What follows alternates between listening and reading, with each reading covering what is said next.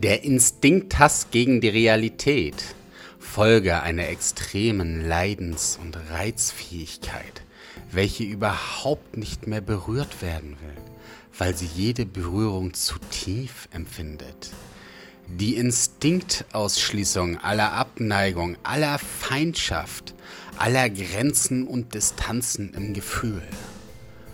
Folge einer extremen Leid- und Reizfähigkeit, welches jedes Widerstreben, widerstreben müssen, bereits als unerträgliche Unlust, das heißt als schändlich, als vom Selbsterhaltungsinstinkte widerraten, empfindet und die Seligkeit, die Lust, allein darin kennt, nicht mehr, niemandem mehr, weder dem Übel noch dem Bösen Widerstand zu leisten. Die Liebe als einzige, als letzte Lebensmöglichkeit. Dies sind die zwei physiologischen Realitäten, auf denen, aus denen die Erlösungslehre gewachsen ist. Ich nenne sie eine sublime Weiterentwicklung des Hedonismus auf durchaus morbider Grundlage. Nächst verwandt wenn auch mit einem großen Zuschuss von griechischer Vitalität und Nervenkraft, bleibt er der Epikureismus, die Erlösungslehre des Heldentums. Epikur, ein typischer Dekadent. Zuerst von mir als solcher erkannt. Die Furcht vor Schmerz, selbst vor dem unendlich Kleinen im Schmerz. Sie kann gar nicht anders enden als in einer Religion der Liebe. Ich habe meine Antwort auf das Problem vorweggegeben. Die Voraussetzung für sie ist, dass der Typus des Erlösers uns nur in einer starken Entstellung erhalten ist. Diese Entstellung hat an sich viel Wahrscheinlichkeit. Ein solcher Typus konnte aus mehreren Gründen nicht rein, nicht ganz, nicht frei von Zutaten bleiben. Es muss wohl das Milieu, in dem sich diese fremde Gestalt bewegte, Spuren an ihm hinterlassen haben, als noch mehr die Geschichte, das Schicksal der ersten christlichen Gemeinde. Aus ihm wurde, rückwirkend, der Typus mit den Zügen bereichert, die erst aus dem Kriege und zum Zwecke der Propaganda verständlich werden. Jene seltsame und kranke Welt, in die uns die Evangelien einführen. Eine Welt wie aus einem russischen Roman, in der sich der Auswurf der Gesellschaft, Nervenleiden und kindliches Idiotentum ein Stelldich einzugeben scheinen, muss unter allen Umständen der Typus vergröbert haben. Die ersten Jünger in Sonderheit übersetzten einen ganz in Symbolen und Unfasslichkeiten schwimmendes Sein erst in die eigene Krudität, um überhaupt etwas davon zu verstehen.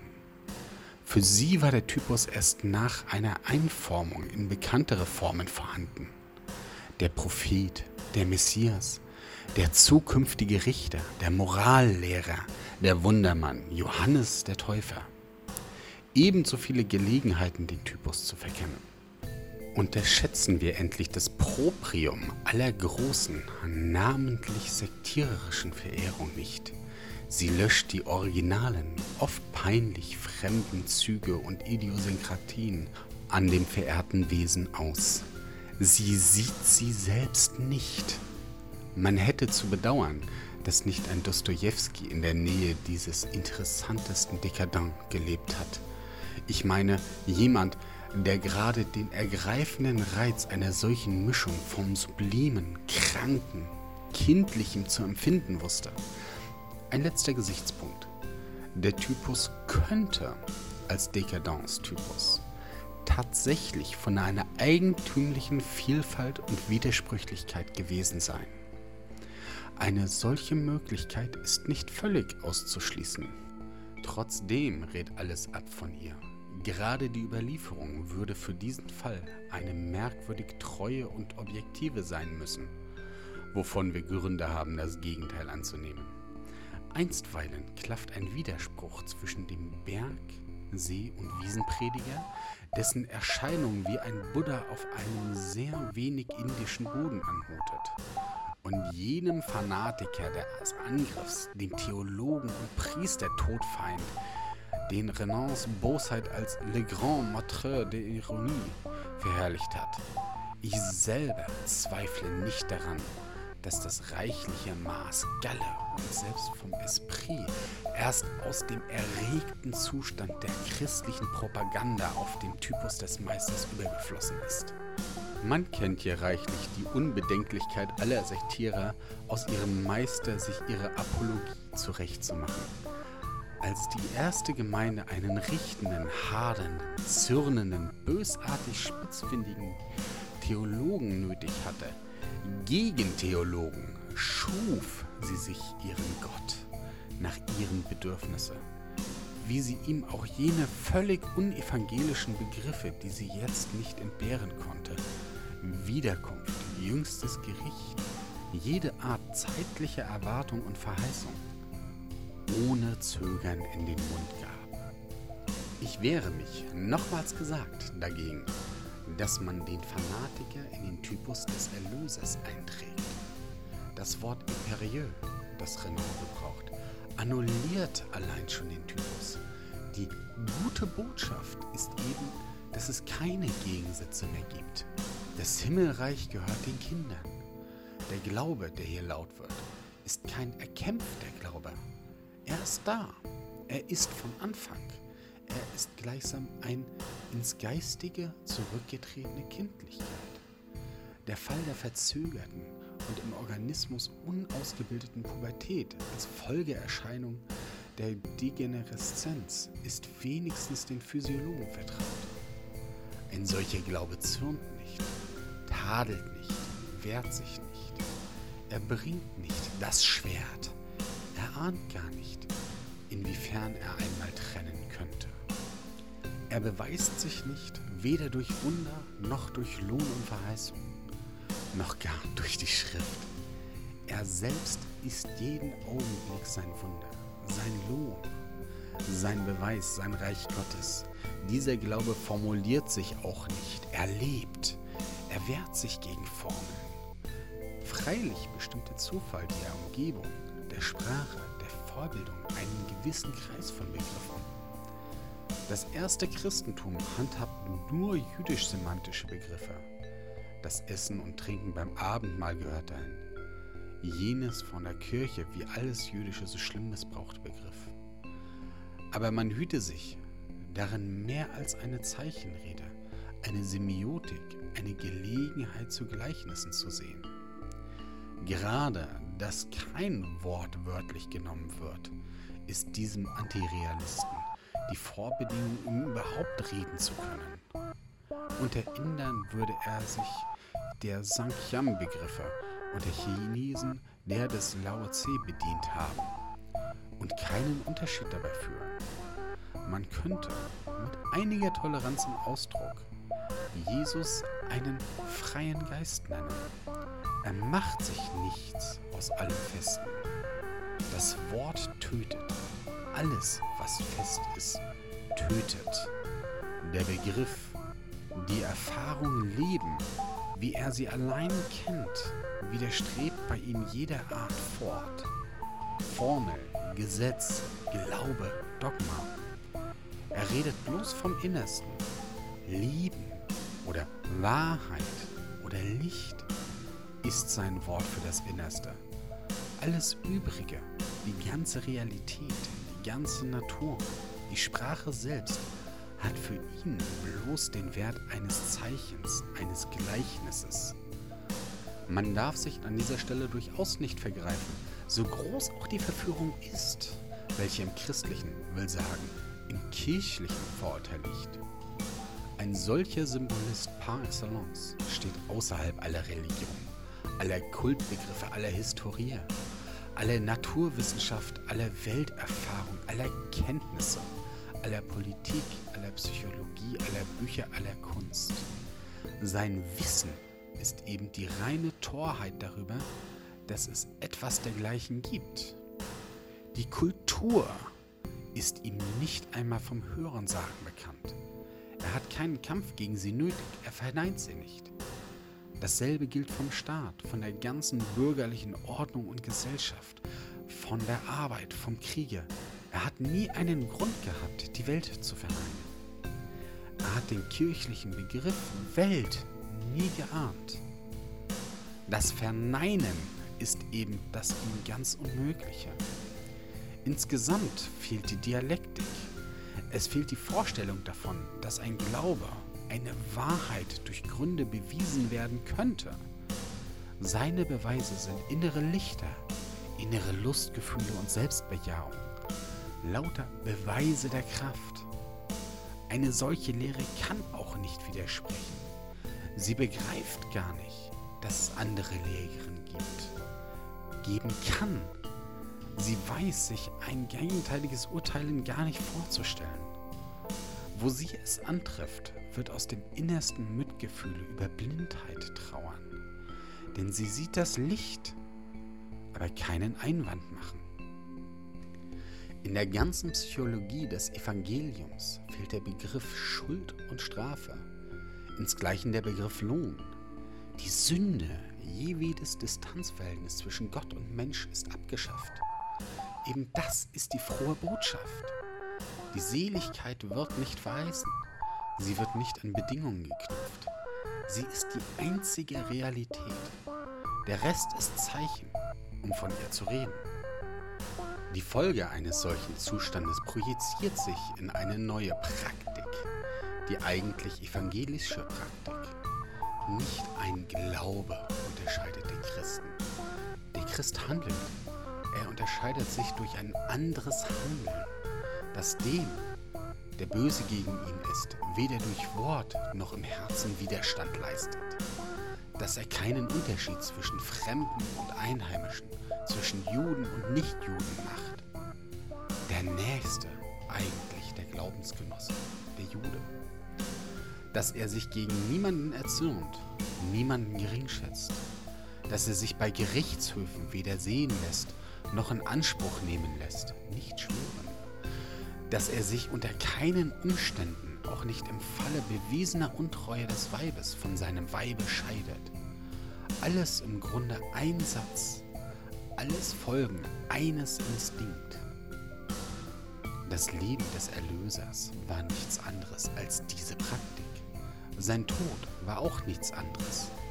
Er hatte keine Formeln, keinen Ritus für den Verkehr mit Gott mehr nötig, nicht einmal das Gebet. Er hat mit der ganzen jüdischen Buß- und Versöhnungslehre abgerechnet. Er weiß, wie es allein die Praktik des Lebens ist, mit der man sich göttlich, selig, evangelisch, jederzeit einem Kind Gottes fühlt. Nicht Buße, nicht Gebet um Vergebung sind Wege zu Gott. Die evangelische Praktik allein führt zu Gott. Sie eben ist Gott. Was mit dem Evangelium abgetan war, das war das Judentum der Begriffe Sünde, Vergebung der Sünde, Glaube, Erlösung durch den Glauben. Die ganze jüdische Kirchenlehre war in der frohen Botschaft verneint. Der tiefe Instinkt dafür, wie man leben müsse, um sich im Himmel zu fühlen, um sich ewig zu fühlen, während man sich bei jedem anderen Verhalten durchaus nicht im Himmel fühlt. Dies allein ist die psychologische Realität der Erlösung. Ein neuer Wandel, nicht ein neuer Glaube.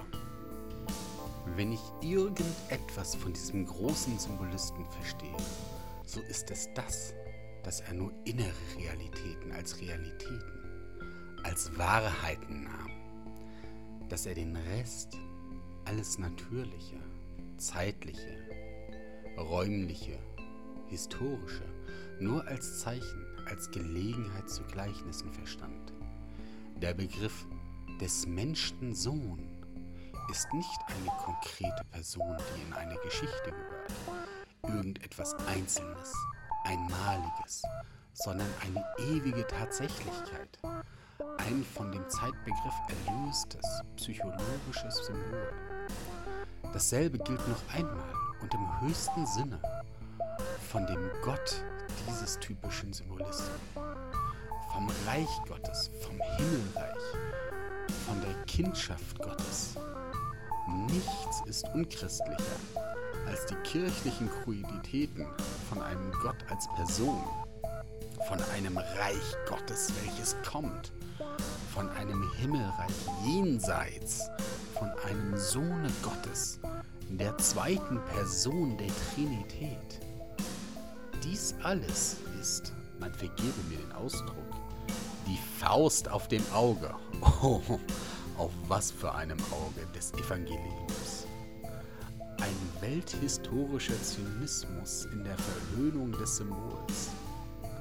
Aber es liegt ja auf der Hand, was mit dem Zeichen Vater und Sohn angerührt wird. Nicht auf jener Hand, ich gebe es zu, mit dem Wort Sohn ist der Eintritt in das Gesamtverklärungsgefühl aller Dinge, Seligkeit ausgedrückt. Mit dem Wort Vater dieses Gefühl selbst, das Ewigkeits-, das Vollendungsgefühl. Ich schäme mich daran zu erinnern, was die Kirche aus diesem Symbolismus gemacht hat.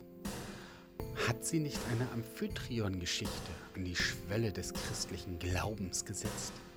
und ein Dogma von der unbefleckten Empfängnis noch obendrein? Aber damit hat sie die Empfängnis befleckt. Das Himmelreich ist ein Zustand des Herzens, nicht etwas, das über der Erde oder nach dem Tode kommt. Der ganze Begriff des natürlichen Todes fehlt im Evangelium. Der Tod ist keine Brücke, kein Übergang. Er fehlt weil einer ganz anderen, bloß scheinbaren, bloß zum Zeichen nützlichen Welt zugehörig. Die Todesstunde ist kein christlicher Begriff. Die Stunde, die Zeit, das physische Leben und seine Krisen sind gar nicht vorhanden für den Lehrer der frohen Botschaft. Das Reich Gottes ist nichts, das man erwartet. Es hat kein Gestern und kein Übermorgen. Es kommt nicht in tausend Jahren es ist eine Erfahrung an einem Herzen. Es ist überall da. Es ist nirgends da.